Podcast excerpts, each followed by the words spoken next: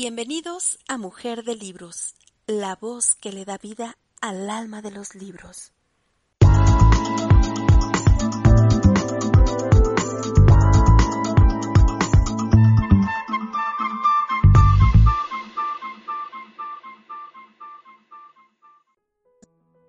Bienvenidos a Café y Libros con Mujer de Libros. Y bueno, vamos a continuar con la lectura del libro Cómo suprimir las preocupaciones y disfrutar de la vida. Y bueno, quiero presentarme. Mi nombre es Patricia Mora y soy autora del libro Libérate del autosabotaje, desafía tus hábitos mentales y acelera tus metas. Y junto con el autor, poeta e ilustrador César González, Los horrores en el amor. Libros que puedes encontrar en la tienda de amazon.com. Y bueno, también quiero compartirles una noticia que me tiene sumamente feliz. Eh, terminando este space, estamos ya por subir nuestro tercer, bueno, nuestro segundo libro, como Write a Love. Bienvenido, Dani. Bienvenido, César. Eh, justo estaba dando aquí la, el alfa, como le llaman, eh, en, terminando este space, esta hora de lectura. Vamos a ya enviar nuestro, nuestro libro terminado del Cool Dog francés, tomo uno. Estamos muy contentos, la verdad que quedó hermoso. Bueno, no es que, no es porque lo, hayamos hecho nosotros, pero la verdad nos ha encantado. El resultado ha sido, bueno, el proceso ha sido maravilloso.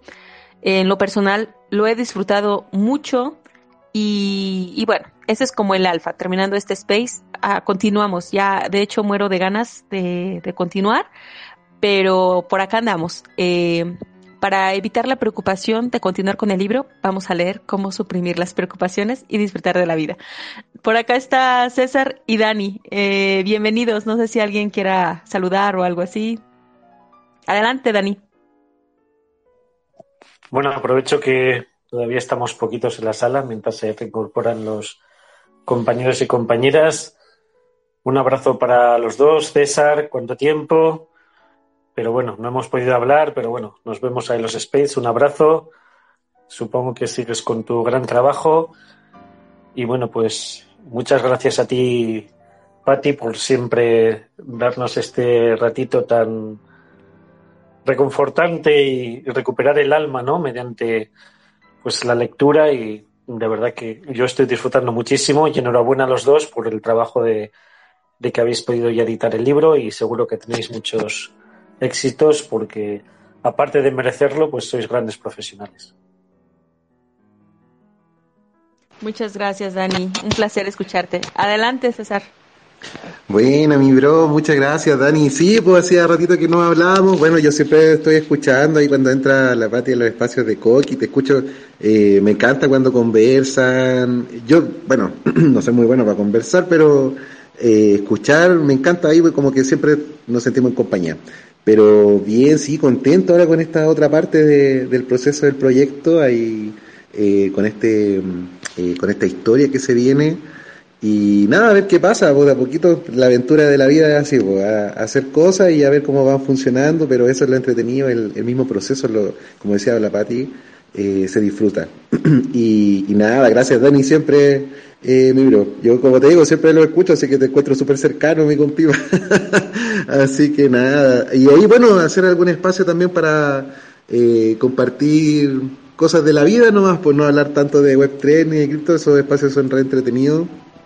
Igual hacer así como eh, de lo más cotidiano, de lo más simple de la misma experiencia. Pero igual nada, los espacios cuando habla Alex también, cuánto uno aprende, para mí igual un poco eh, difícil todavía comprender tantas cosas de este mundo web 3, ¿verdad?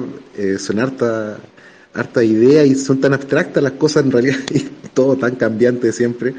Entonces como que mi mente igual se vuelve loquita, pero me gusta, me gusta eso de, de que se pierda un poco la mente y se y salga más esa como intuición, esa parte intuitiva de, bueno, igual de la mano del conocimiento, obviamente, no como eh, llegar y solamente lanzarse así con la intuición, no, para nada, simplemente que también tiene un factor de, intuición este, este sistema. Eso me, me ha llamado mucho la atención porque nadie tiene la respuesta aquí al final, siempre se está aprendiendo algo nuevo y nada, súper entretenido. Un abrazo Dani, me alargué un poquito y le dejo el espacio ahora a, a Pati con, la hora de lectura que también, gracias Patricia porque igual es súper genial esto. Disculpa la bocina. Eh, de poder tener una horita ahí de, lectura y, nutrirnos también. Eso, Dani, un abrazo, mi bro. Y gracias, eh, Patricia.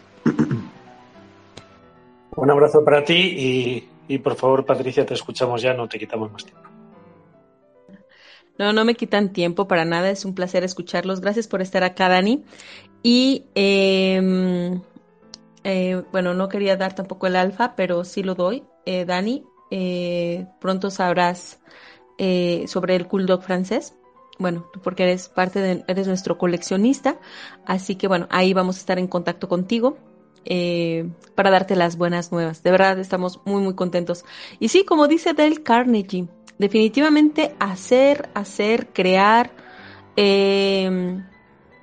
no queda más que, no te da para preocuparte por, por otras cosas, es, es algo mágico. La, el permitirse crear, eh, hacer, eh, no, de verdad, eh, cosas que antes les dabas importancia, a tonterías, lo voy a decir así, tonterías, de pronto ya no tienen, ya no tienen cabida en tu vida, porque toda tu concentración, energía está enfocado en un solo propósito. Así que Totalmente de acuerdo con lo que dice Del Carnegie. Y bueno, por acá eh, voy a enviar un saludo a Alfredo que se unió y me puso un comentario. Una, una disculpa, hoy no voy a poder escuchar la lectura. La escucho más tarde. No te preocupes, Alfredo. Un saludo para ti, que te encuentres súper bien. Gracias porque siempre estás en los espacios y queda grabado, tal como tú lo, lo mencionas. Así que vamos a dar inicio a esta lectura. Y vamos, esta es la novena sesión del libro Cómo suprimir las preocupaciones y disfrutar de la vida, de Dale Carnegie. Eh, comenzamos con la hora de lectura. Sexta parte. ¿Cómo se evita que las críticas nos preocupen? Recordemos que nadie patea a un perro muerto. En 1929 se produjo un acontecimiento que causó sensación en todos los círculos docentes del país acudieron a observar el caso de Chicago sabios de toda Norteamérica. Unos cuantos años antes, un joven llamado Robert Hutchins había conseguido graduarse en la Universidad de Yale trabajando de mozo, leñador, preceptor y vendedor de ropas hechas. Ahora, ocho años después, iba a ser presidente de la cuarta universidad de Norteamérica en orden de ingresos, la Universidad de Chicago. Su edad, 30 años. Era increíble. Los viejos profesores movían la cabeza. Se multiplicaron las críticas acerca de este chico prodigio. Era esto y era lo otro, demasiado joven, demasiado inexperto, con ideas pedagógicas muy raras. Hasta los periódicos intervinieron en el ataque. El día en que fue proclamado presidente Robert Maynard Hutchins, un amigo dijo a su padre, me he escandalizado esta mañana al leer el artículo editorial en que se atacaba a tu hijo. Y el viejo Hutchins contestó, sí, es un ataque duro, pero recuerde que nadie patea a un perro muerto. Sí, y cuanto más importante es el perro, con más satisfacción se lo patea. El príncipe de Gales, que posteriormente se convirtió en Eduardo VIII, Comprobó esto por experiencia propia, en sus posaderas. Asistía entonces al colegio de Tarmon en el condado de Devon. Es un colegio que corresponde a la Academia Naval de Anápolis. El presidente tenía, el, perdón, el príncipe tenía 14 años. Un día, uno de los oficiales lo encontró llorando y le preguntó qué le pasaba. Se negó a decirlo al principio, pero finalmente admitió la verdad. Los cadetes lo habían pateado. El comodoro del colegio congregó a los muchachos y les explicó que el príncipe no se había quejado, pero que deseaba saber por qué el príncipe había sido castigado. Después de muchas toses y rascaduras de cabeza, los cadetes confesaron que querían estar en condiciones de decir, cuando fueran oficiales de la Marina Real, que habían dado un puntapié al propio rey. Por tanto, cuando uno es golpeado y criticado, recordemos que se debe muchas veces a que ello procura al atacante una sensación de importancia. Significa frecuentemente que uno está haciendo algo que merece la atención. Muchas personas obtienen una clase de satisfacción feroz al denunciar a quienes están por encima de ellas o han sido más afortunadas. Por ejemplo, mientras escribía este título, recibí la carta de una mujer que atacaba al general William Bott, fundador del Ejército de Salvación. Yo había dedicado muchas alabanzas al general Bott en un programa de radio. Entonces, la mujer me escribió diciendo que el general Bott había robado 8 millones de dólares del dinero que se había recaudado para los pobres. La acusación era desde luego absurda. Pero esta mujer no buscaba la verdad, buscaba la mezquina satisfacción de hacer daño a quien estaba por encima de ella.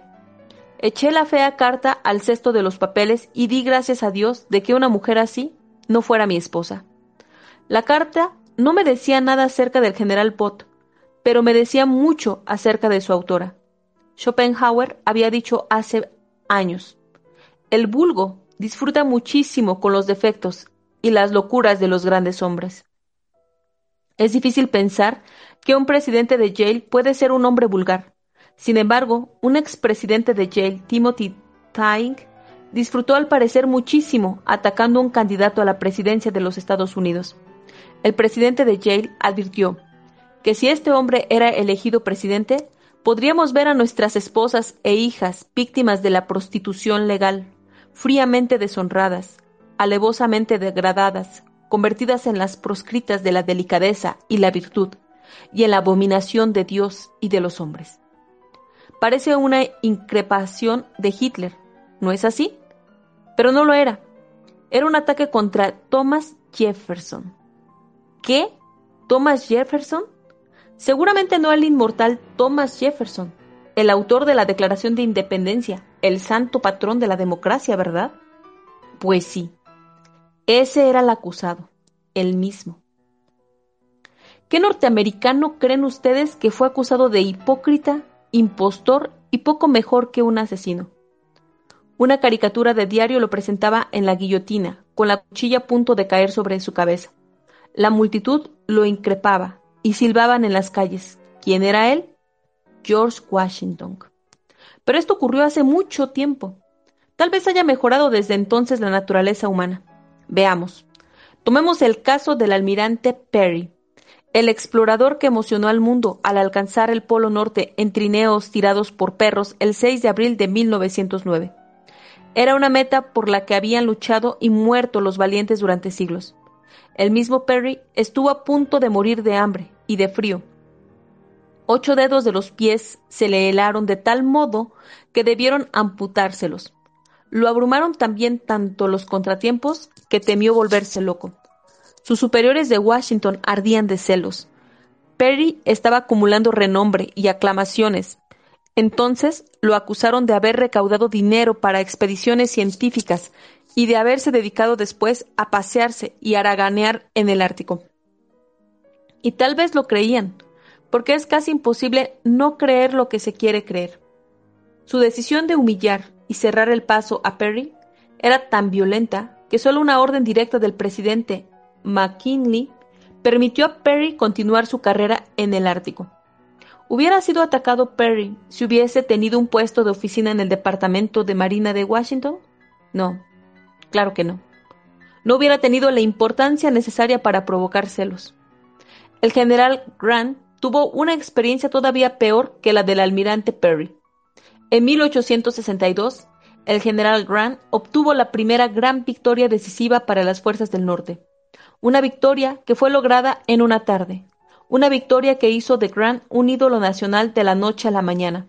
Una victoria que tuvo enormes repercusiones hasta en la lejana Europa. Una victoria que lanzó las campanas a las orillas del Mississippi. Sin embargo, seis semanas después de obtenida esta victoria, Grant, el héroe del norte, fue arrestado, fue arrestado y separado de su ejército. Tuvo que dejar el mando humillado y abrumado. ¿Por qué el general U.S. Grant fue detenido en plena carrera triunfal? En gran parte porque había provocado los celos y las envidias de sus arrogantes superiores. Si nos sentimos inclinados a preocuparnos por las críticas, he aquí la regla número uno. Recordemos que las críticas injustas son frecuentemente elogios disfrazados. Recordemos que nadie patea a un perro muerto. 2. Hagamos esto y la crítica no podrá afectarnos. En una ocasión entrevisté al mayor general Buder, el viejo ojo que barrena, el diablo infernal del viejo Buder. ¿Lo recuerdan? El más pintoresco y matasiete de los generales que hayan mandado a la, la infantería de marina de los Estados Unidos. Me dijo que, en su juventud, trataba desesperadamente de hacerse popular, de causar buena impresión en todo el mundo. En aquellos días, la más ligera crítica le escocía pero confesó que treinta años en la infantería de marina le habían endurecido el pellejo. Me dijo, he sido saherido e insultado.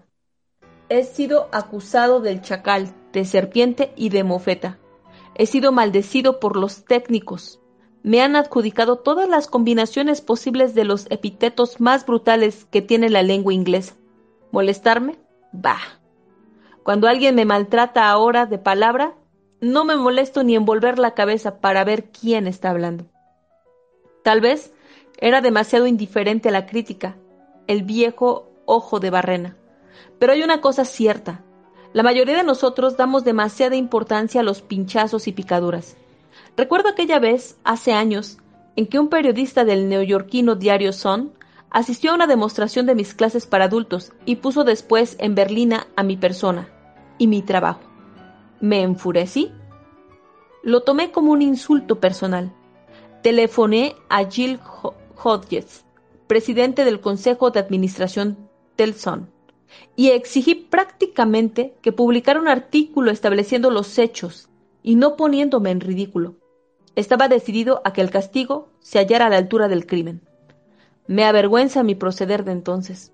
Comprendo ahora que la mitad de las personas que compraron el periódico ni siquiera leyeron el artículo. Una mitad de las que lo leyeron lo consideraron como un motivo de inocente diversión, y la mitad de los que se refocilaron con él lo olvidaron todo al cabo de unas cuantas semanas. Comprendo ahora que las personas no están pensando en usted o en mí, y se cuidan muy poco de lo que digan de nosotros. Piensan en ellas antes del desayuno, después del desayuno, y así sucesivamente hasta la medianoche. Se interesarán mil veces más en cualquier jaqueca suya que en la noticia de la muerte de usted o de la mía. Aunque seamos calumniados, ridiculizados, engañados, apuñalados por la espalda y traicionados por uno de cada seis de nuestros más íntimos amigos, no incurramos en una orgía de lamentaciones. En lugar de ello, recordemos que eso fue precisamente lo que le pasó a Jesús. Uno de sus doce más íntimos amigos se convirtió en traidor por un gaje que equivaldría en nuestro moderno dinero a 19 dólares. Otro de sus doce más íntimos amigos renegó de él abiertamente en los momentos de peligro y declaró tres veces que ni siquiera conocía a Jesús. Lo hizo con juramento. Uno de cada seis. Esto es lo que le sucedió a Jesús. ¿Por qué debemos esperar una proporción mejor? Descubrí hace años que aunque no podía impedir que se me criticara injustamente, podía hacer algo infinitamente más importante. Podía decidir que las críticas injustas me molestaran o no. Seamos claros acerca de esto. No estoy propugnando que se pase por alto toda crítica. Lejos de eso, estoy hablando únicamente de pasar por alto las críticas injustas. En una ocasión pregunté a Eleanor Roosevelt cómo se comportaba ante esta clase de críticas. Alá sabe cuánta sufría.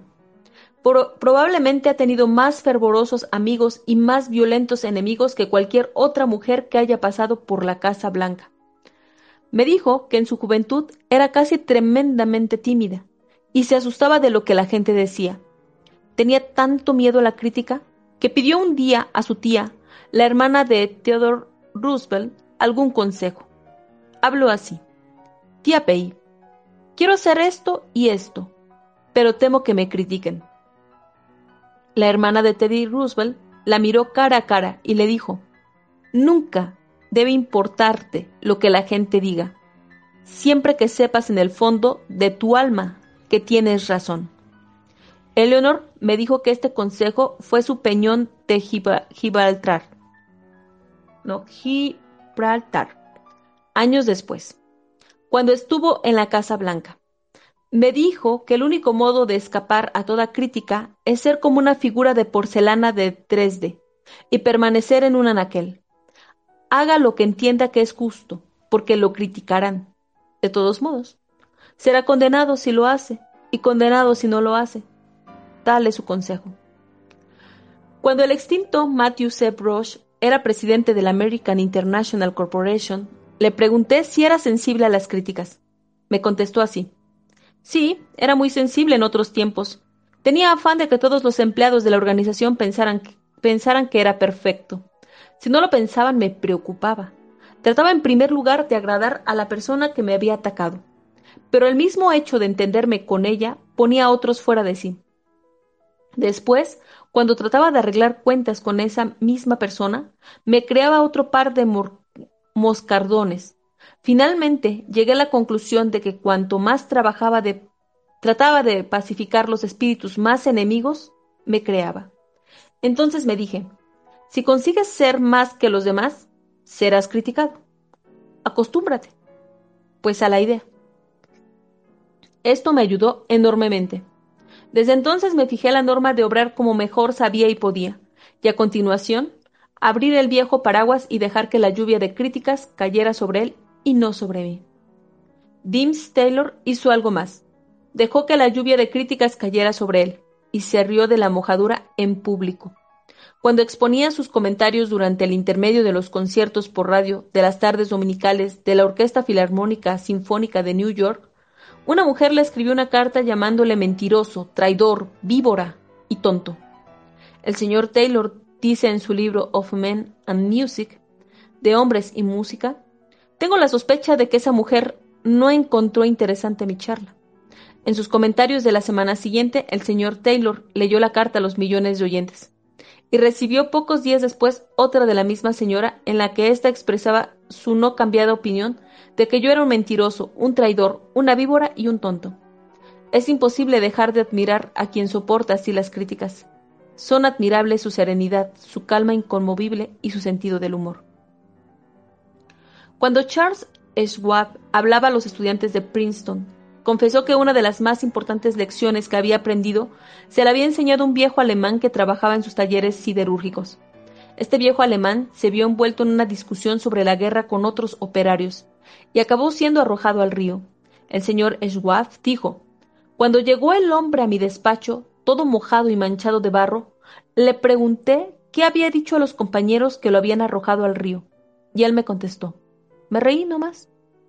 El señor Schwab declaró que había adoptado como lema las palabras del viejo alemán. Reír no más. Este lema es especialmente bueno cuando se es víctima de críticas injustas. Uno puede replicar al hombre que contesta, pero cabe decir al que ríe no más. Lincoln pudo haberse derrumbado bajo la tensión de la guerra civil, si no hubiese comprendido la locura que era tratar de responder a los anatemas vitriólicos que lanzaban en contra de él. Su descripción de cómo trataba a sus críticos ha llegado a ser una joya literaria. Su texto clásico. El general MacArthur tenía una copia de ese texto colgada sobre su escritorio durante la guerra, y Winston Churchill lo había enmarcado para colgarlo en una pared de su despacho en Shardwell. El texto dice, si hubiese tratado de leer, para no hablar de contestar, todas las críticas que me hicieron, esta tienda hubiera tenido que cerrarse para otro negocio cualquiera. Hago las cosas lo mejor que puedo, según mi leal saber y entender. Y pienso seguir con esta norma hasta el final. Si al final todo acaba bien, todo lo que se haya dicho contra mí, no importa.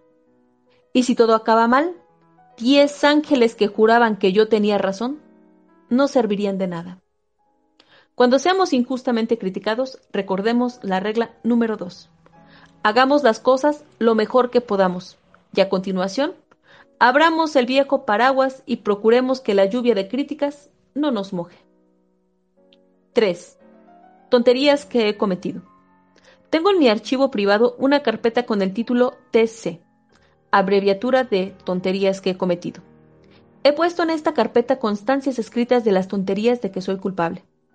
En ocasiones suelo dictar estas constancias a mi secretaria, pero se trata a veces de cosas tan personales o tan estúpidas que me avergüenzo de dictarlas y las escribo a mano. Todavía recuerdo algunas de las críticas de Dale Carnegie que puse en mi carpeta TC hace 15 años. Si hubiera sido completamente honrado conmigo mismo, tendría ahora un archivo rebosante de estas constancias TC. En verdad, puedo repetir lo que el rey Saúl dijo hace treinta siglos. He sido un necio, y mis errores son innumerables. Cuando saco mis TC y releo las críticas que escribí de mí mismo, obtengo una gran ayuda para resolver el más difícil de mis problemas, la administración de Dale Carnegie. Antes creía que mis problemas se debían a los demás, pero a medida que fui acumulando años y sensatez, espero, descubrí que yo mismo era el único culpable de mis contratiempos. Son muchos los que han descubierto esto en el curso de los años. Solo yo, dijo Napoleón en Santa Elena, solo yo soy el culpable de mi caída. He sido mi peor enemigo, la causa de mi asiago destino. Permítanme que hable de un hombre que conocí y que era un artista en cuanto a autoevaluación y administración. Se llamaba H.P. Howell. Cuando la noticia de su muerte repentina en el bar del Hotel Embajador de New York fue difundida a todo el país el 31 de julio de 1944, Wall Street quedó impresionada, porque se trataba de una de las grandes figuras del mundo financiero norteamericano. Howell era presidente del Commercial National Bank and Trust Company y directivo de varias empresas. Obtuvo en casa instrucción en su juventud.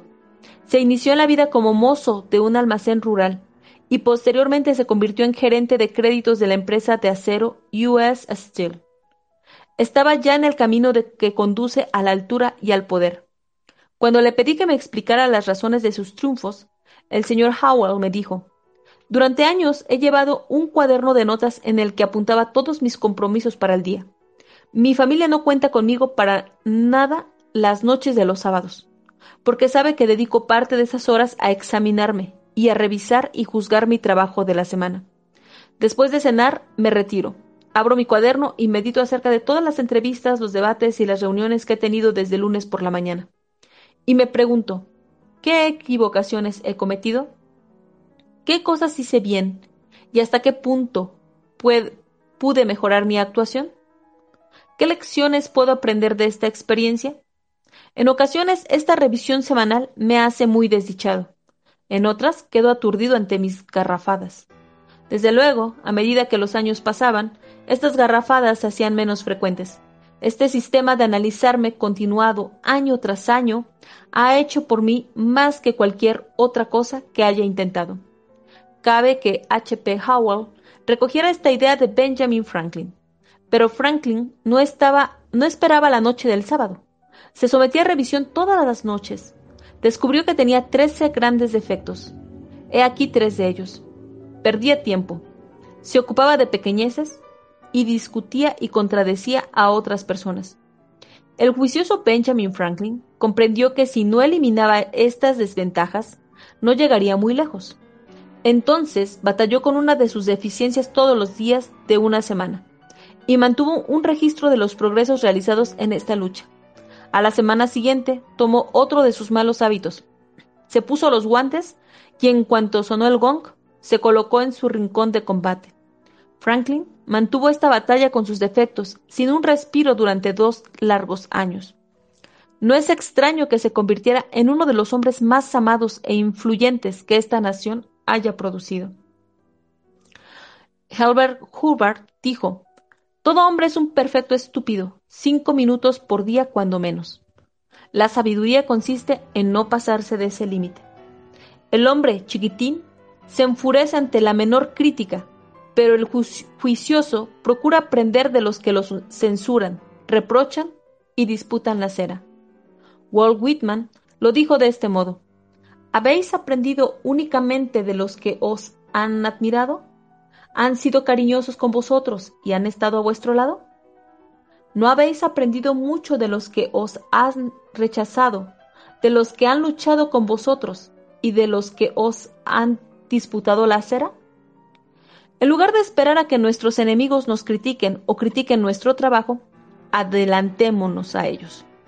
Seamos nosotros nuestros más severos críticos. Tratemos de poner remedio a todas nuestras debilidades antes de que nuestros enemigos tengan ocasión de decir una palabra. Esto es lo que hizo Charles Darwin. En realidad, pasó 15 años criticándose. Bien, lo sucedido es esto. Cuando Darwin completó el manuscrito de su libro Inmortal, El origen de las especies, comprendió que la publicación de su revolucionario concepto de la creación chocaría con los mundos intelectual y religioso.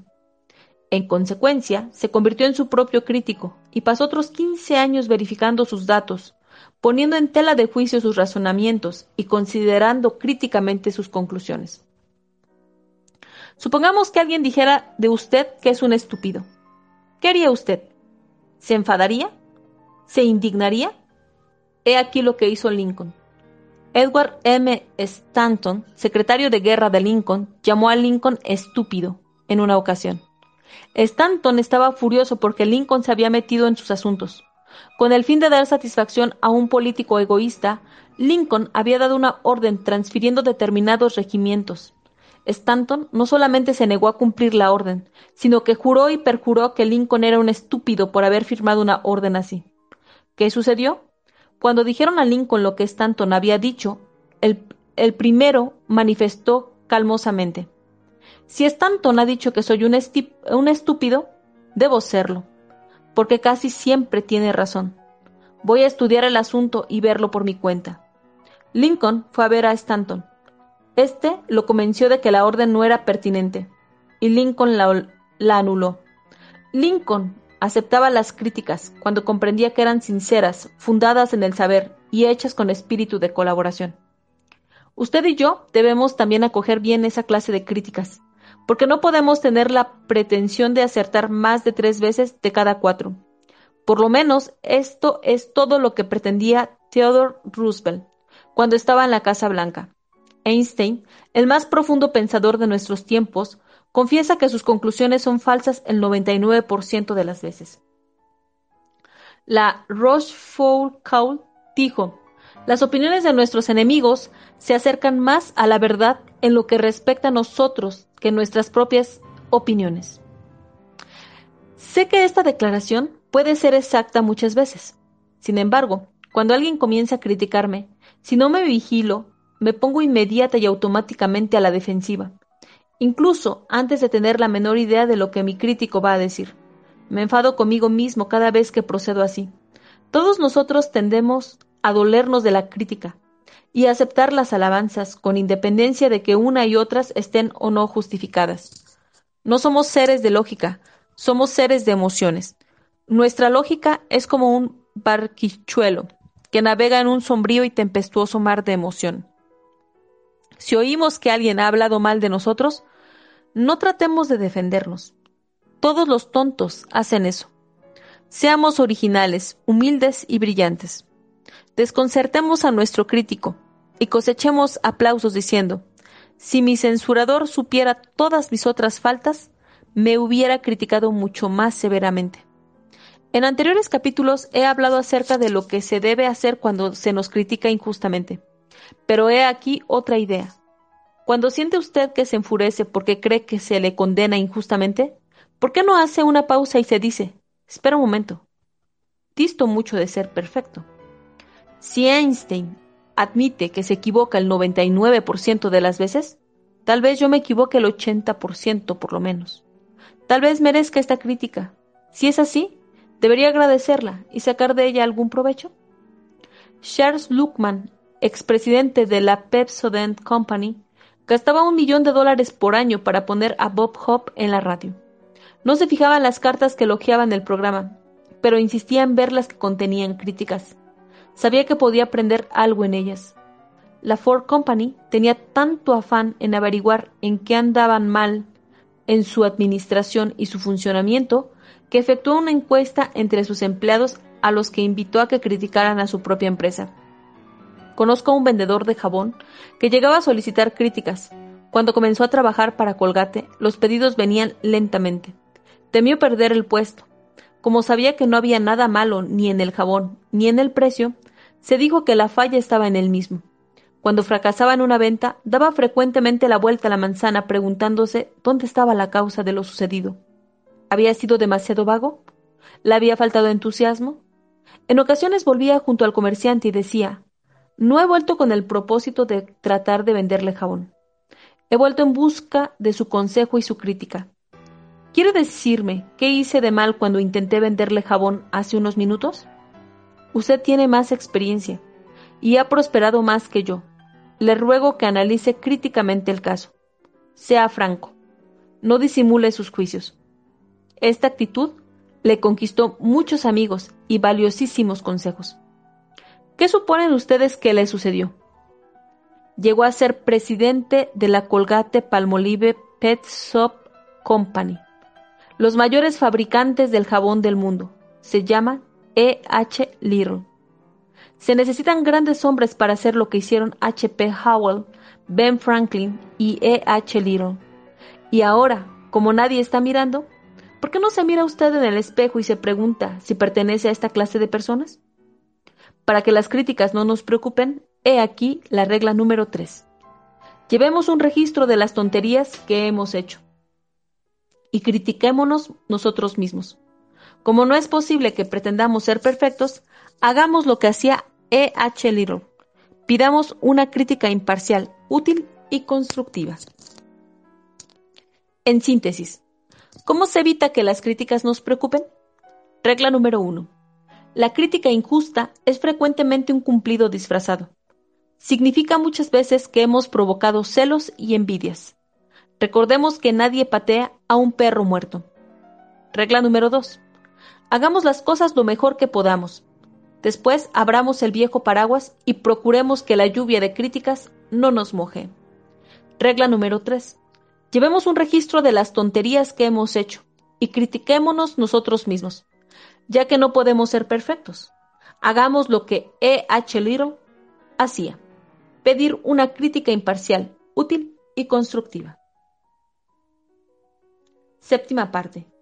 Seis maneras de impedir la fatiga y la preocupación y de conservar la energía y el ánimo. 1. Cómo añadir una hora diaria a nuestra vida activa. ¿Por qué escribo un capítulo sobre la manera de impedir la fatiga en un libro sobre la manera de impedir la preocupación? Es sencillo. La fatiga produce frecuentemente preocupación, o por lo menos hace a uno accesible a la preocupación. Cualquier estudiante de medicina nos dirá que la fatiga disminuye la resistencia física al resfrío común y a cientos de otras enfermedades, y cualquier psiquiatra nos dirá que la fatiga también disminuye nuestra resistencia a las emociones de la preocupación y del miedo. Por tanto, impedir la fatiga tiende a impedir la preocupación. Dije tiende, a impedir la preocupación? Es decirlo muy blandamente. El doctor Edmund Jacobson va más allá. El doctor Jacobson ha escrito dos libros sobre el descanso. Eh, descanso progresivo y usted debe descansar. Como director del Laboratorio de Fisiología Clínica de la Universidad de Chicago, ha dedicado varios años al estudio de la utilización del descanso como método de práctica médica declara que cualquier estado nervioso o emocional desaparece en presencia de un completo descanso. Es otro modo de decir que uno no puede continuar preocupándose si descansa. Para impedir la fatiga y la preocupación, pues la primera regla es descansar a menudo. Descansar antes de cansarse. ¿Por qué esto tiene tanta importancia? Porque la fatiga se acumula con asombrosa rapidez. El ejército de los Estados Unidos ha descubierto por medio de pruebas repetidas que hasta los jóvenes, hombres endurecidos por años de adiestramiento militar, pueden marchar mejor y resistir más tiempo si se desprenden de su equipo y descansan 10 minutos cada hora. Tal es la razón de que las fuerzas del ejército hagan precisamente esto. El corazón suyo es tan galano como el ejército de los Estados Unidos. Envía cada día a través de su cuerpo la sangre suficiente para llenar un vagón cisterna del ferrocarril. Desarrolla al cabo de 24 horas la energía suficiente para llevar 20 toneladas de carbón a una plataforma situada a un metro de altura. Realiza esta increíble cantidad de trabajo durante 50, 70 o tal vez 90 años. ¿Cómo puede soportarlo? El doctor Walter B. Cannon, de la Escuela de Medicina de Harvard, explica. Dice así, la mayoría de las gentes creen que el corazón trabaja todo el tiempo. En realidad, hay un definido periodo de descanso después de cada contracción. Cuando late al moderado ritmo de 70 pulsaciones por minuto, el corazón trabaja en realidad únicamente 9, horas de cada 24 en conjunto. Sus periodos de descanso representan 15 horas diarias. Durante la Segunda Guerra Mundial, Winston Churchill, muy cerca de los 70 años de edad, pudo trabajar 16 horas diarias año tras año, dirigiendo los esfuerzos de guerra del Imperio Británico. Es una marca fenomenal. ¿Su secreto? Trabajaba en la cama cada mañana hasta las 11, leyendo informes, dictando órdenes, llamando por teléfono y celebrando importantes conferencias. Después de almorzar, volvía a la cama y echaba una siesta de una hora. Al, anochecer, volvía a la cama una vez más y dormía dos horas antes de cenar a las ocho. No se curaba de la fatiga, no tenía motivos para curarse, la prevenía. Como descansaba frecuentemente, podía trabajar diariamente muy fresco y en condiciones hasta muy pasada la medianoche. El primer John D. Rockefeller consiguió dos marcas extraordinarias. Acumuló la mayor, la mayor fortuna que el mundo había conocido hasta entonces y vivió hasta los 98 años. ¿Cómo hizo esto? Desde luego, la principal razón estriba en que había recibido una herencia de longevidad. Otra razón consiste en que había adquirido la costumbre de echar una siesta de media hora en su despacho a mediodía. Se tendía en un canapé y ni el presidente de los Estados Unidos conseguía que John D. Rockefeller se pusiera al teléfono durante esa media hora. En su excelente libro Why Be Tired? ¿Para qué cansarnos? Daniel W. Jocelyn observa Descansar no consiste en no hacer absolutamente nada. Descansar es reparar. Hay tanto poder de reparación en un breve periodo de descanso que hasta un sueñecito de cinco minutos ayuda a impedir la fatiga. Connie Mack, el gran veterano de béisbol, me dijo que si no echaba una siesta de tarde antes de un partido, se sentía completamente fatigado para el quinto tiempo. Pero si dormía un poco, siquiera cinco minutos, Resistía a los partidos más duros sin cansancio alguno. Cuando pregunté a Eleanor Roosevelt cómo pudo resistir tan recargado programa durante los 12 años en que estuvo en la Casa Blanca, me dijo que antes de acudir a una reunión o pronunciar un discurso, se acomodaba frecuentemente en una butaca o un sofá, cerraba los ojos y descansaba durante 20 minutos. Una vez entrevisté a Jenny Autry en su camerín del Madison Square Garden donde era la principal atracción del Campeonato Mundial del Rodeo. Advertí que tenía allí un catre militar. Y Jenny Autry me dijo, metiendo ahí todas las tardes y hecho una siesta de una hora entre dos representaciones. Cuando hago películas en Hollywood, descanso frecuentemente en una butaca y echo dos o tres sueñecitos de diez minutos cada día. Me animan extraordinariamente. Edison Atribuía su enorme energía y resistencia a su costumbre de dormir cada vez que sentía la necesidad de hacerlo. Entrevisté a Henry Ford poco antes de que cumpliera los 80 años de edad. Quedé sorprendido de verlo de tan buen aspecto. Le pregunté cuál era su secreto, y me dijo, nunca estoy de pie cuando puedo estar sentado, y nunca estoy sentado cuando puedo estar acostado. Horace Mann, el padre de la educación moderna, hacía lo mismo. Cuando llegó a cierta edad, cuando era presidente del Antioch College. Solía conversar con sus alumnos tendido en un canapé. Persuadía a un director de películas de Hollywood para que probara una técnica análoga. Me confesó que obraba milagros. Me refiero a Jack Sherlock, quien fue uno de los principales directores de la Metro Goldwyn Mayer. Cuando me vino a ver hace unos cuantos años, era jefe del departamento de películas cortas de la MGM. Agotado, lo había probado todo, tónicos, medicinas, vitaminas, nada le sirvió de gran cosa. Le propuse que tomara una vacación cada día. ¿Cómo? Acostándose en su despacho y descansando mientras conversaba con sus escritores. Cuando lo vi dos años después, me dijo, ha sucedido un milagro. Tal es lo que, me, lo que dicen mis propios médicos. Solía estar sentado en mi silla tenso y tieso, mientras discutía ideas acerca de nuestras películas cortas. Ahora me tiendo en mi despacho durante esas conferencias. Me siento mejor de lo que me he sentido en estos últimos veinte años. Trabajo dos horas más al día, y es rara la vez que me canso. ¿Cómo puede aplicarse a usted todo esto? Si es usted un taquígrafo, no puede echar siestas en la oficina como lo hacían Edison y Sam Walwyn. Y si usted es un contable, no puede tenderse en un canapé mientras discute un informe financiero con su jefe. Pero si usted vive en una pequeña localidad y vuelve a su casa para almorzar, puede muy bien echar un sueñecito de diez minutos después del almuerzo. Esto es lo que el general George C. Marshall solía hacer. Se sentía tan atareado dirigiendo el ejército de los Estados Unidos durante la guerra que tenía que descansar a mediodía. Si ha pasado de los 50 años y se cree demasiado atareado para hacer esto, compre inmediatamente todos los seguros de vida que pueda comprar. Los entierros cuestan mucho y sobrevienen bruscamente en estos tiempos, y cabe que la mujercita quiera cobrar el dinero del seguro y casarse con un hombre más joven. Si no puede usted echar una siesta a mediodía, Trate por lo menos de acostarse durante una hora antes de la cena. Es más barato que un whisky y a la larga 5.67 veces más eficaz. Si puede dormir una hora a las 5, las 6 o las 7 de la tarde, podrá añadir una hora a su vida activa. ¿Por qué? ¿Cómo? ¿Por qué una hora de siesta antes de la cena más seis horas de sueño durante la noche, un total de siete horas, ¿le hará mejor que ocho horas de sueño interrumpido? Ininterrumpido, perdón. Un trabajador manual puede realizar más trabajo si dedica más tiempo al descanso. Frederick Taylor lo demostró mientras trabajaba como técnico de administrador científica en la empresa Bethlehem Steel Corporation observó que los obreros estaban cargando aproximadamente unas 12 toneladas y media de hierro en lingotes por cabeza en los vagones y que llevaban agotados al mediodía.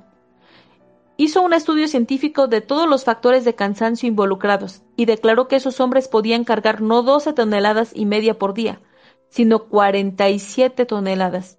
Calculó que podían realizar cuatro veces más trabajo que el que realizaban y no quedar agotados, pero tenía que probarlo. Taylor eligió a un señor Schmidt y le pidió que trabajara conforme a las indicaciones de un reloj. El hombre que estaba con un reloj junto a Schmidt daba las instrucciones. Tome ese lingote y camine. Ahora siéntese y descanse. Ahora camine, ahora descanse. ¿Qué sucedió?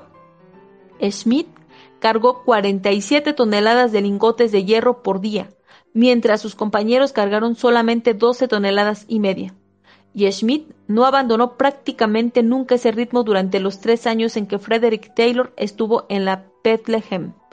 Pudo hacer esto porque descansaba antes de cansarse. Cada hora trabajaba aproximadamente 24 minutos y descansaba 36. Descansaba más de lo que trabajaba, y sin embargo, realizaba cuatro veces más trabajo que los demás. ¿Es eso un mero rumor? No, Usted mismo puede leer la constancia del hecho en las páginas 41 60 y de la 41 a la 62 de Principles of Scientific Management, Principios de, de Administración Científica de Frederick Winslow Taylor. Permítame que lo repita. Haga lo que hace el ejército y tome frecuentes descansos. Haga lo que hace el corazón y descanse antes de cansarse añadirá así una hora diaria a su vida activa. 2. ¿Qué es lo que nos cansa y qué podemos hacer al respecto? He aquí un hecho asombroso e importante. El trabajo mental no puede cansar por sí solo. Parece absurdo, pero hace unos cuantos años los científicos trataron de averiguar hasta cuándo el cerebro humano puede trabajar sin llegar a una disminución de la capacidad de trabajo.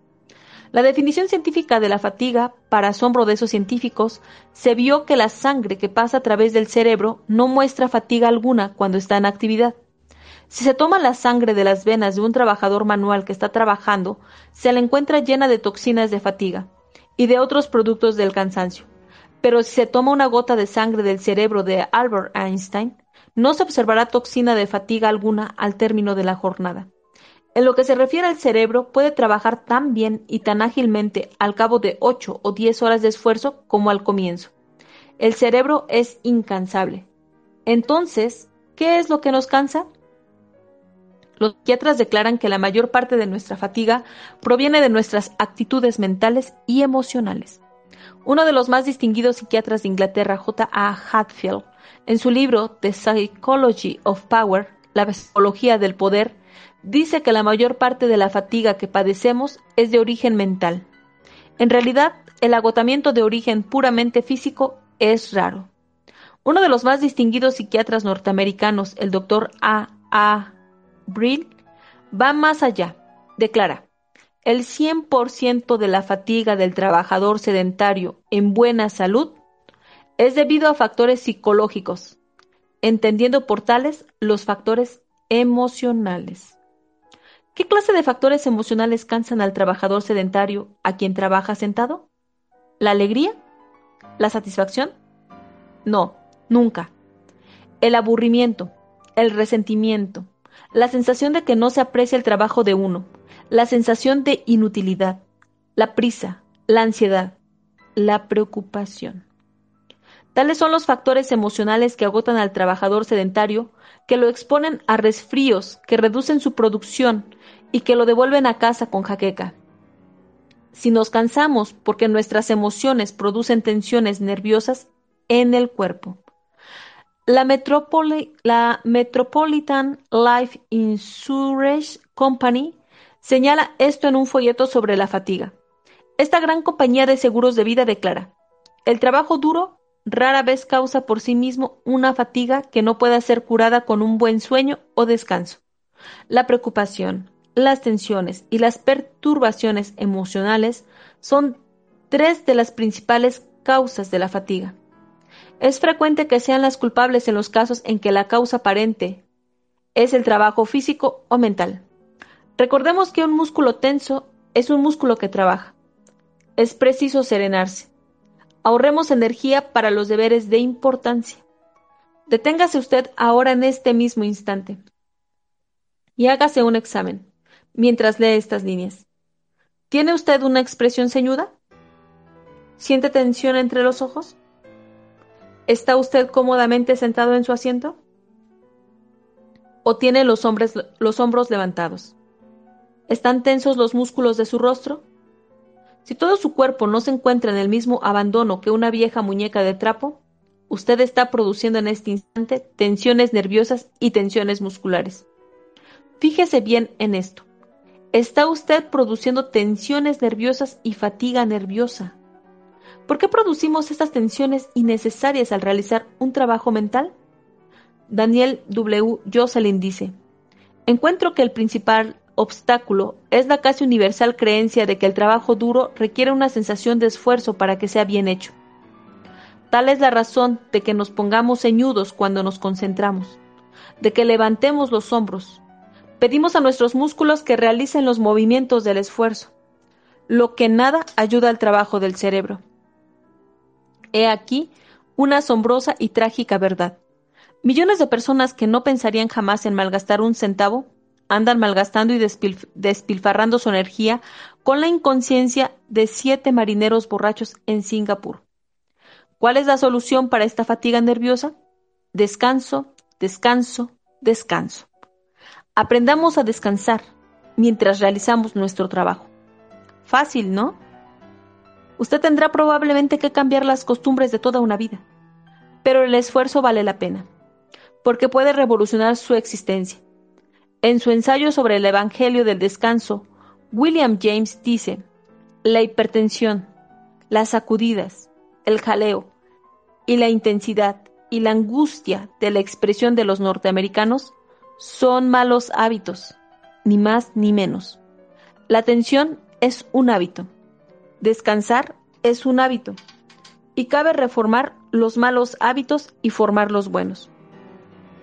¿Cómo se descansa?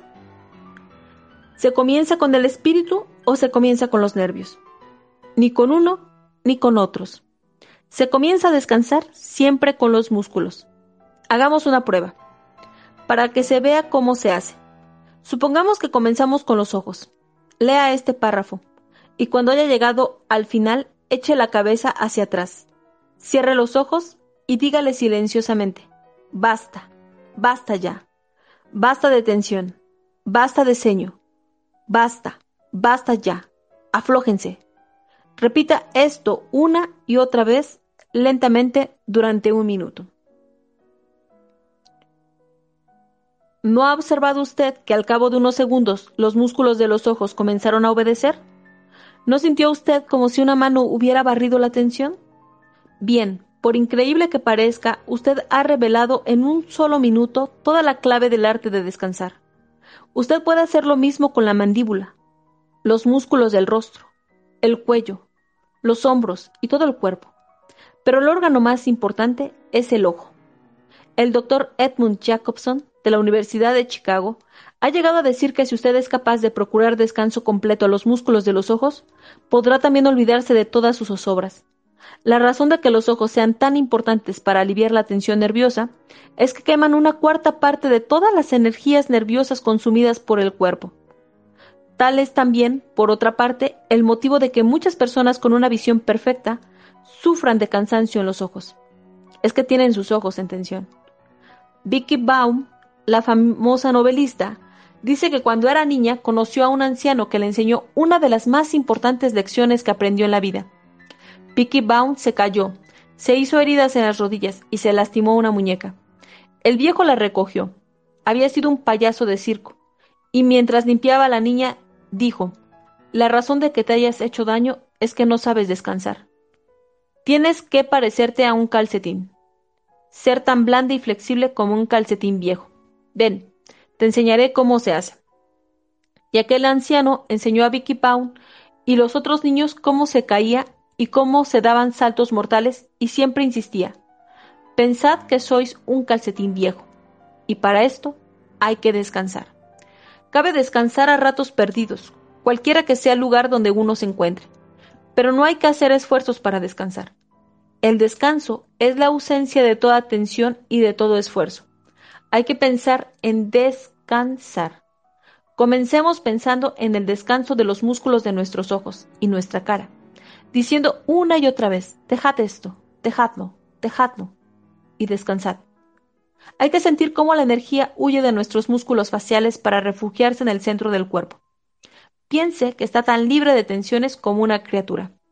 Esto es lo que solía hacer la Gali Cursi, la gran soprano Helen Jepson, me dijo que solía ver a la Gali Cursi antes de una representación sentada en una butaca, con todos los músculos relajados y con su mandíbula inferior tan caída que en realidad se hundía. Es una práctica excelente. Esto impedía a la cantante ponerse nerviosa antes de entrar en escena. Esto impedía el cansancio. He aquí cinco indicaciones que le ayudarán a usted a aprender cómo se descansa. 1. Descanse a ratos perdidos. Deje su cuerpo tan blando como un viejo calcetín. Yo tengo en mi mesa, mientras trabajo, un viejo calcetín de color castaño, como recuerdo de lo blando que debería estar. Si no tiene un calcetín, puede utilizar al gato. ¿Ha tomado usted en sus manos a un gatito que estuviera tomando el sol?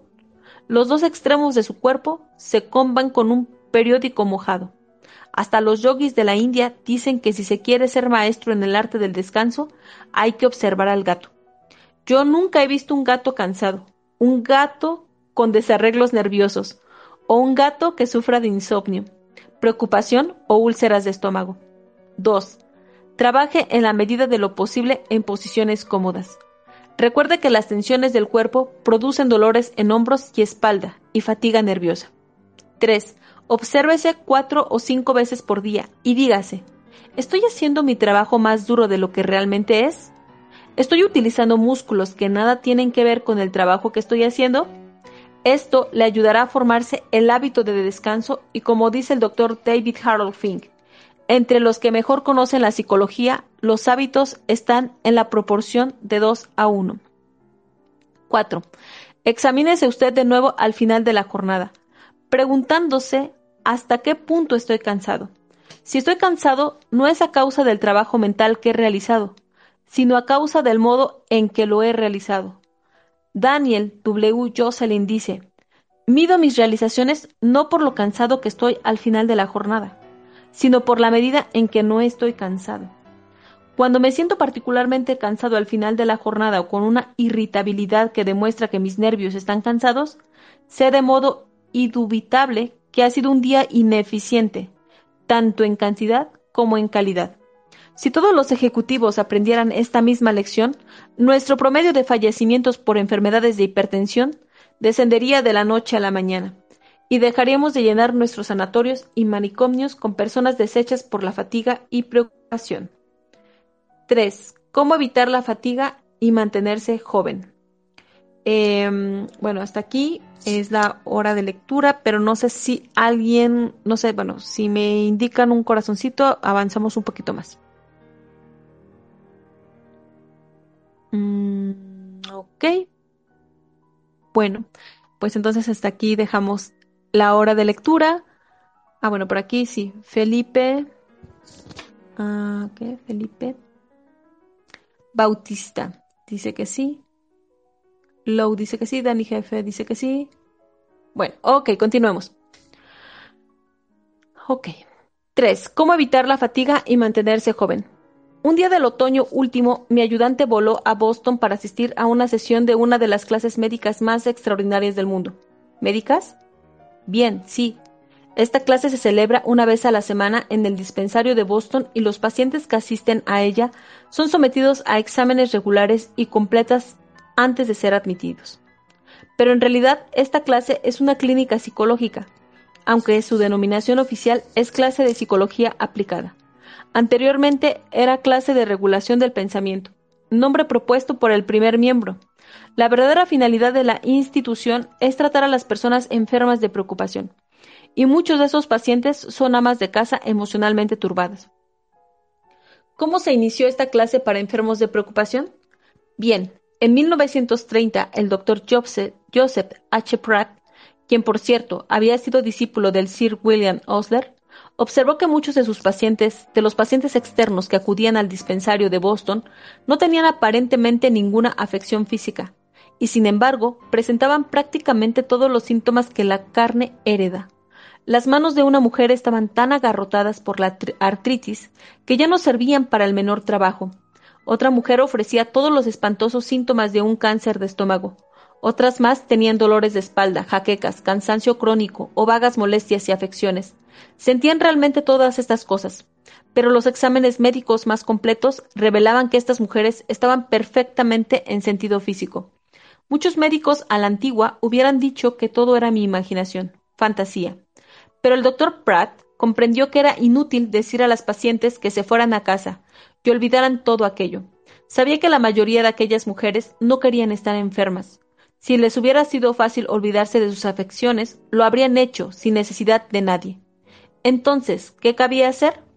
Abrió esta clase en medio de las dudas de los médicos que lo rodeaban, y la clase ha obrado maravillas. En los 18 años transcurridos desde su inauguración, son miles los pacientes que han sido curados, asistiendo a ella. Algunos de los pacientes han acudido durante años con la misma religiosidad con que se va a la iglesia. Mi ayudante habló con una mujer que apenas había faltado a una sesión en nueve años. Esta mujer dijo que la primera vez que fue a la clínica estaba completamente convencida de que tenía un riñón flotante y alguna afección al corazón. Estaba tan preocupada y tensa que perdía a veces la vista y tenía accesos de ceguera. Sin embargo, hoy se muestra confiada, animosa y en excelente salud. Parecía no tener más de 40 años y tenía dormido en sus brazos a uno de sus nietos. Habló así. Solía preocuparme mucho por las cuestiones familiares. En ocasiones deseaba morirme pero aprendí en la clínica lo inútil que es preocuparse. Aprendí a acabar con eso. Y puedo decir honradamente que ahora mi vida es serena. La doctora Rose Hilferding, asesora médica de la clase, dijo que creía que el modo mejor de aliviar la preocupación era hablar de nuestros problemas con alguien en quien tengamos confianza. Seguidamente manifestó, llamamos a esto catarsis. Cuando los pacientes llegan aquí, pueden exponer sus problemas con todo detalle, hasta que consiguen expulsarlos de sus espíritus. Rumiar las preocupaciones y guardarlas para sí es algo que causa una gran tensión nerviosa. Tenemos que compartir nuestras preocupaciones. Tenemos que dar participación en nuestros problemas. Es preciso tener la sensación de que hay alguien en el mundo que desea escuchar, capaz de comprender. Mi ayudante presenció el gran alivio que obtuvo una mujer exponiendo sus preocupaciones. Tenía preocupaciones domésticas y cuando comenzó a hablar parecía que iba a estallar.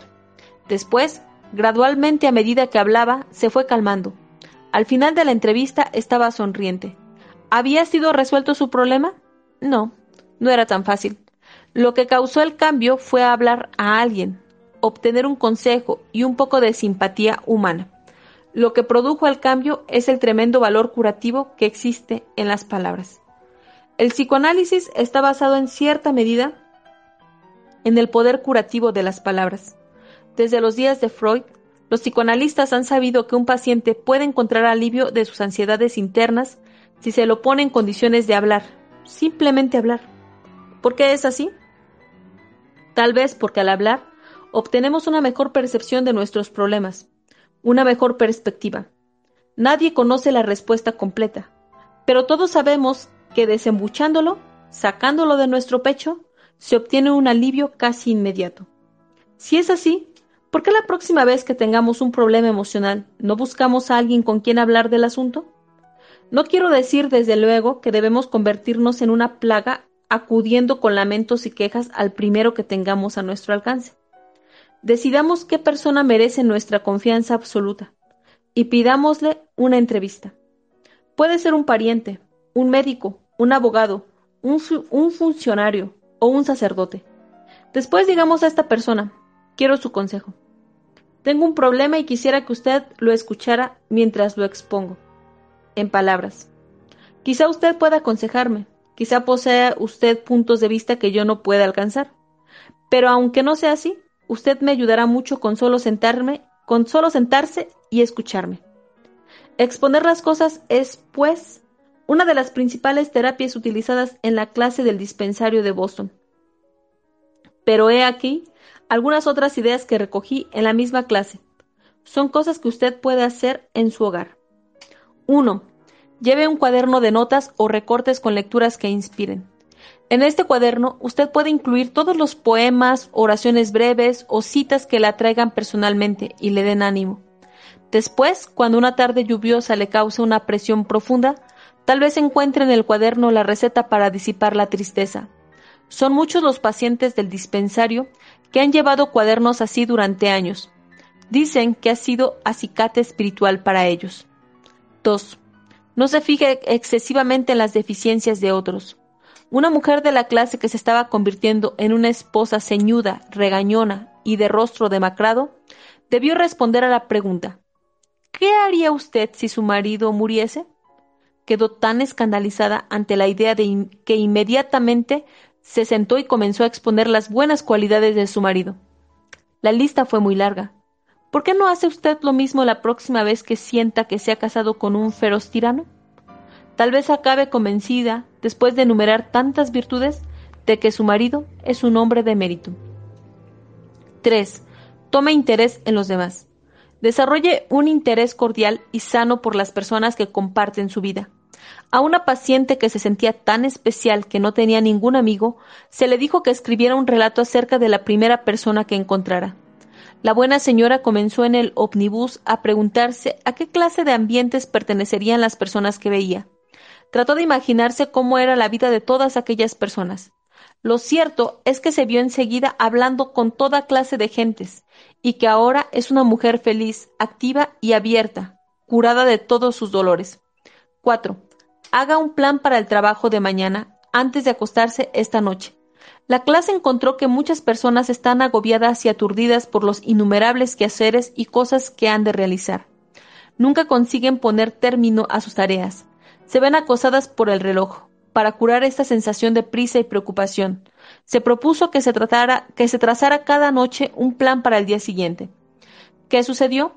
Más trabajo realizado, menos fatiga, una sensación de orgullo y realización, y tiempo sobrante para descansar y divertirse. 5.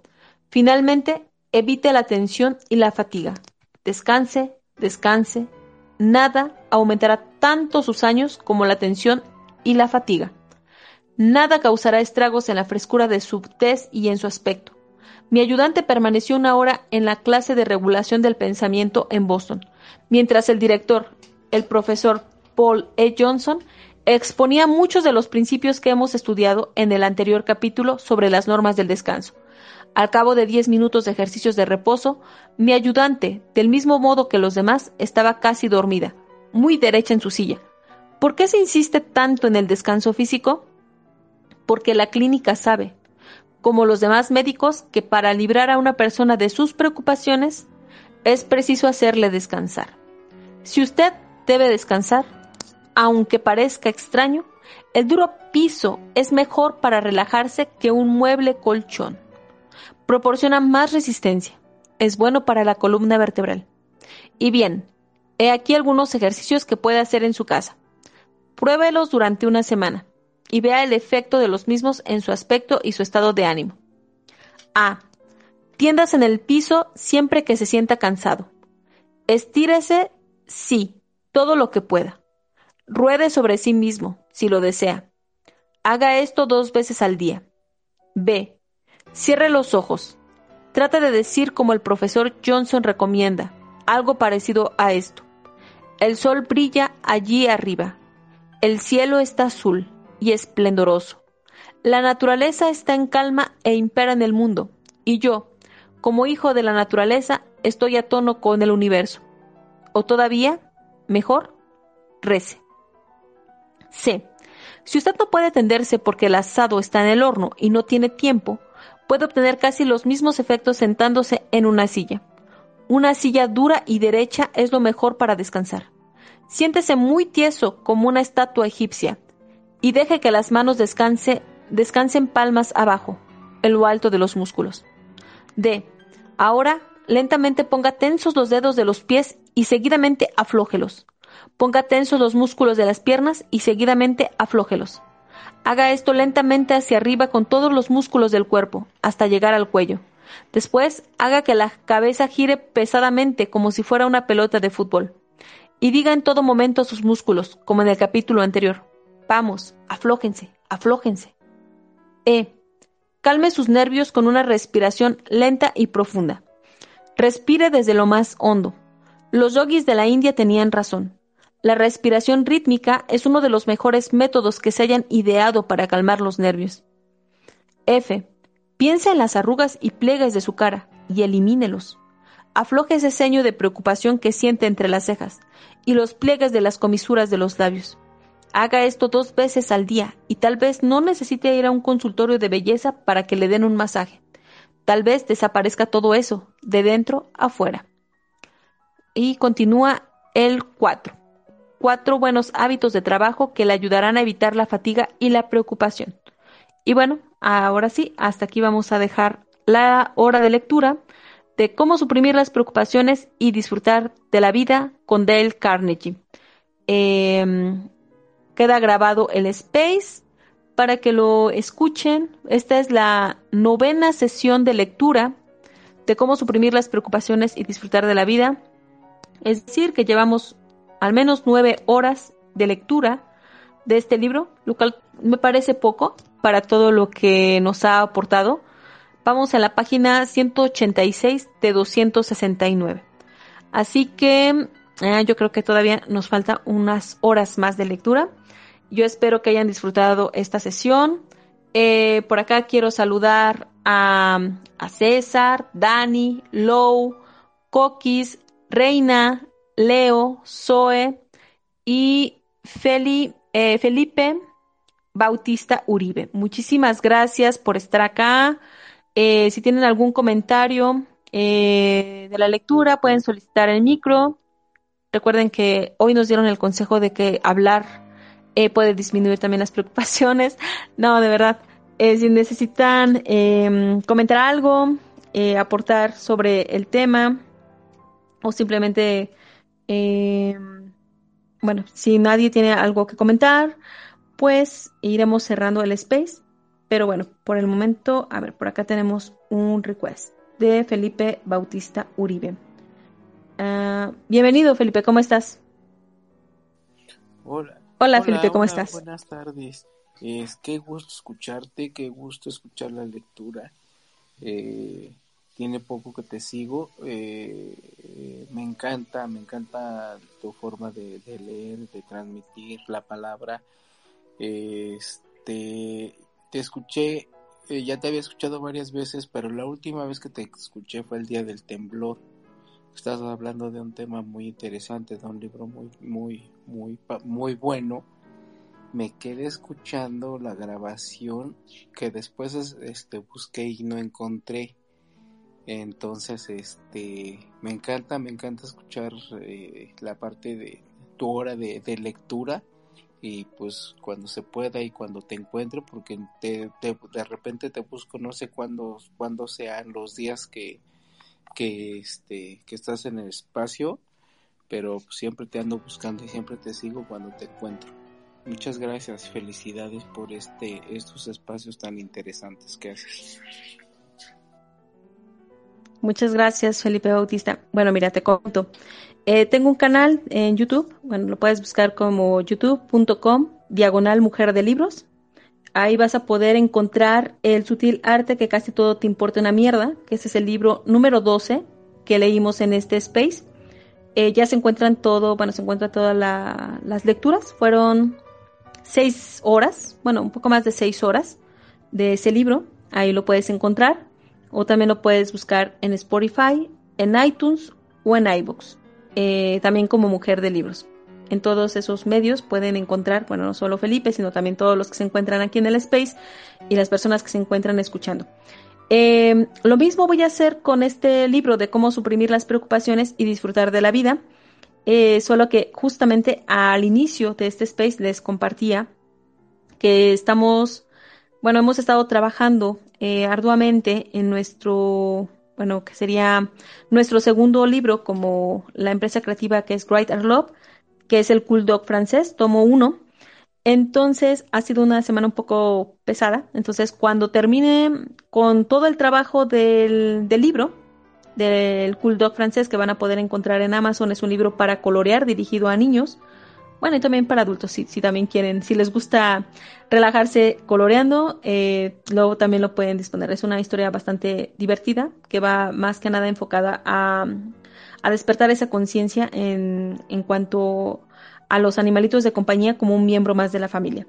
Y en cuanto terminemos este trabajo, eh, me voy a dedicar justamente a descargar los audios de, de, de, Twitter, editarlos y subirlos a todas las plataformas. Entonces, un poquito de paciencia y si no, pueden encontrar justamente los espacios grabados en mi perfil, aunque sí es un poquito más complicado dentro de Twitter, ¿no? Porque en Twitter queda grabado y hay que estar como... Mm, efectivamente, tienes razón, Felipe.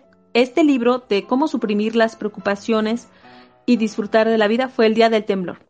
Así que em, yo creo que me escuchaste cuando dije, ah, está temblando, permítame un momento. Eh, comenzamos el 19 de septiembre y, eh, y bueno, así van a, bueno, desde el 19 de septiembre pueden ir viendo los, eh, los espacios grabados. Pero creo que es más sencillo eh, dirigirse al canal de YouTube de, bueno, eh, youtube.com diagonal mujer de libros o en Spotify o en iTunes o en iBox, buscar mujer de libros y ahí van a encontrar eh, en orden el libro anterior. Este es el número, este es el libro número 13 que leemos en este space. comenzamos con 10 lecciones, las 10 lecciones de vida de Osho, y después las emociones de Osho, esos audios sí se van a quedar aquí en Twitter. Y Felipe, pues todos los, bueno, prácticamente todos los días, de lunes a sábado, eh, hago la hora de lectura.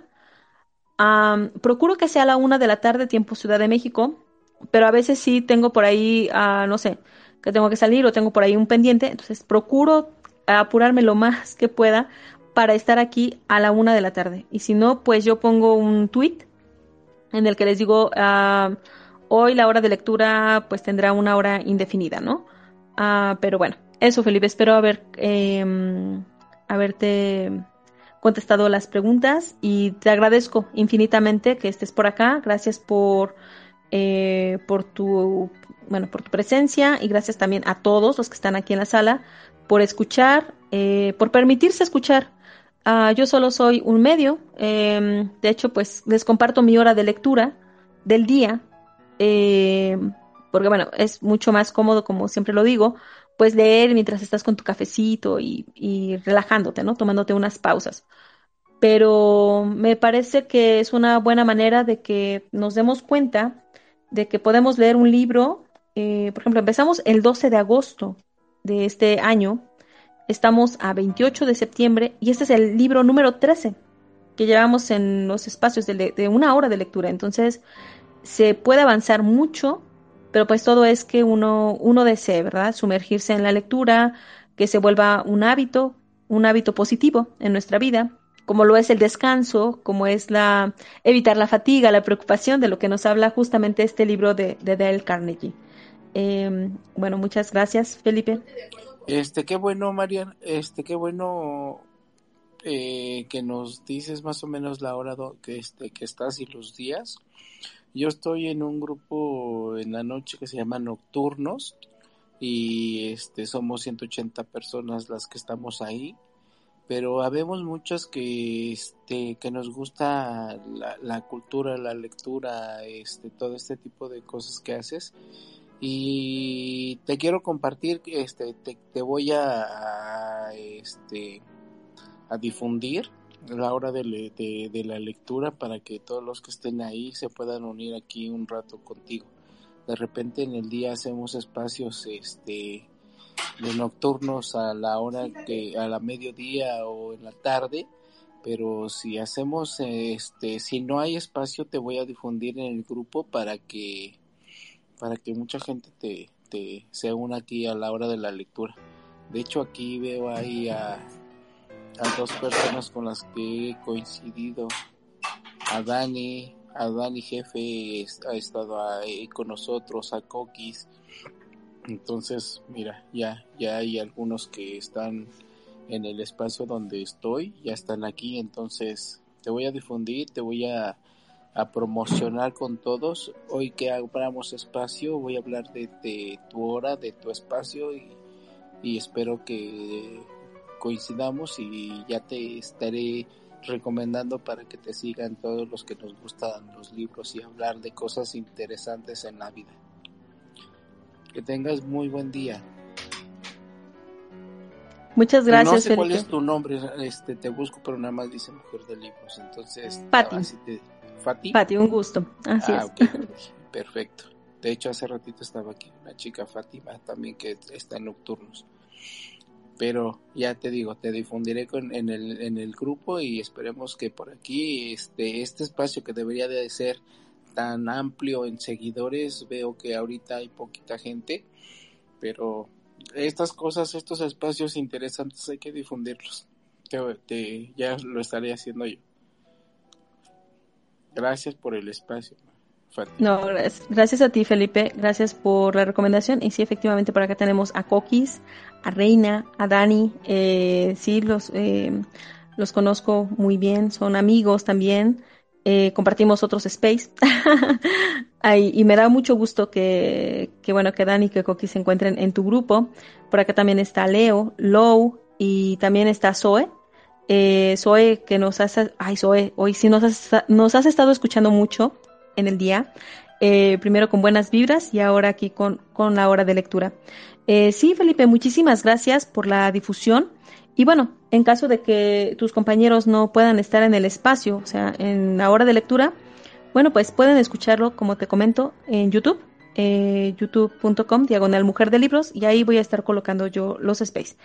Así que muchísimas gracias, gracias a todos. Si alguien más tiene, ah, quiere sumar alguna aportación, es más que bienvenida, y si no, pues vamos cerrando el space.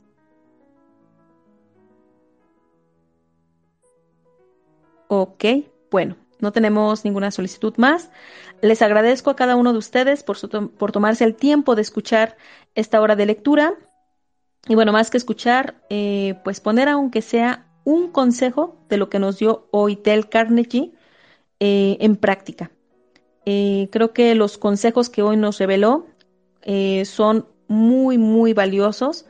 Y bueno, a mí me encantó eso de, de cerrar los ojos y quería hacerlo justamente, pero dije, bueno, es un minuto, mejor continuamos con la lectura. Así que eh, muchísimas gracias, un abrazo a todos y, eh, y, no se olviden, mañana nos vemos por acá. Ah, como les comento, procuro que sea a la una de la tarde, tiempo Ciudad de México, pero a veces no, no tengo, como digamos, esa, mm, esa posibilidad de llegar a tiempo, pero eh, aviso y procuro eh, siempre estar de este lado, de lunes a sábado. Y cualquier eh, retraso o inconveniente lo coloco en el perfil. Muchísimas gracias a todos, César, Dani, Felipe, Lou, Coquis, Reina, Leo y Zoe. Que tengan una excelente tarde y felices lecturas. Nos vemos el día de mañana. Bye bye.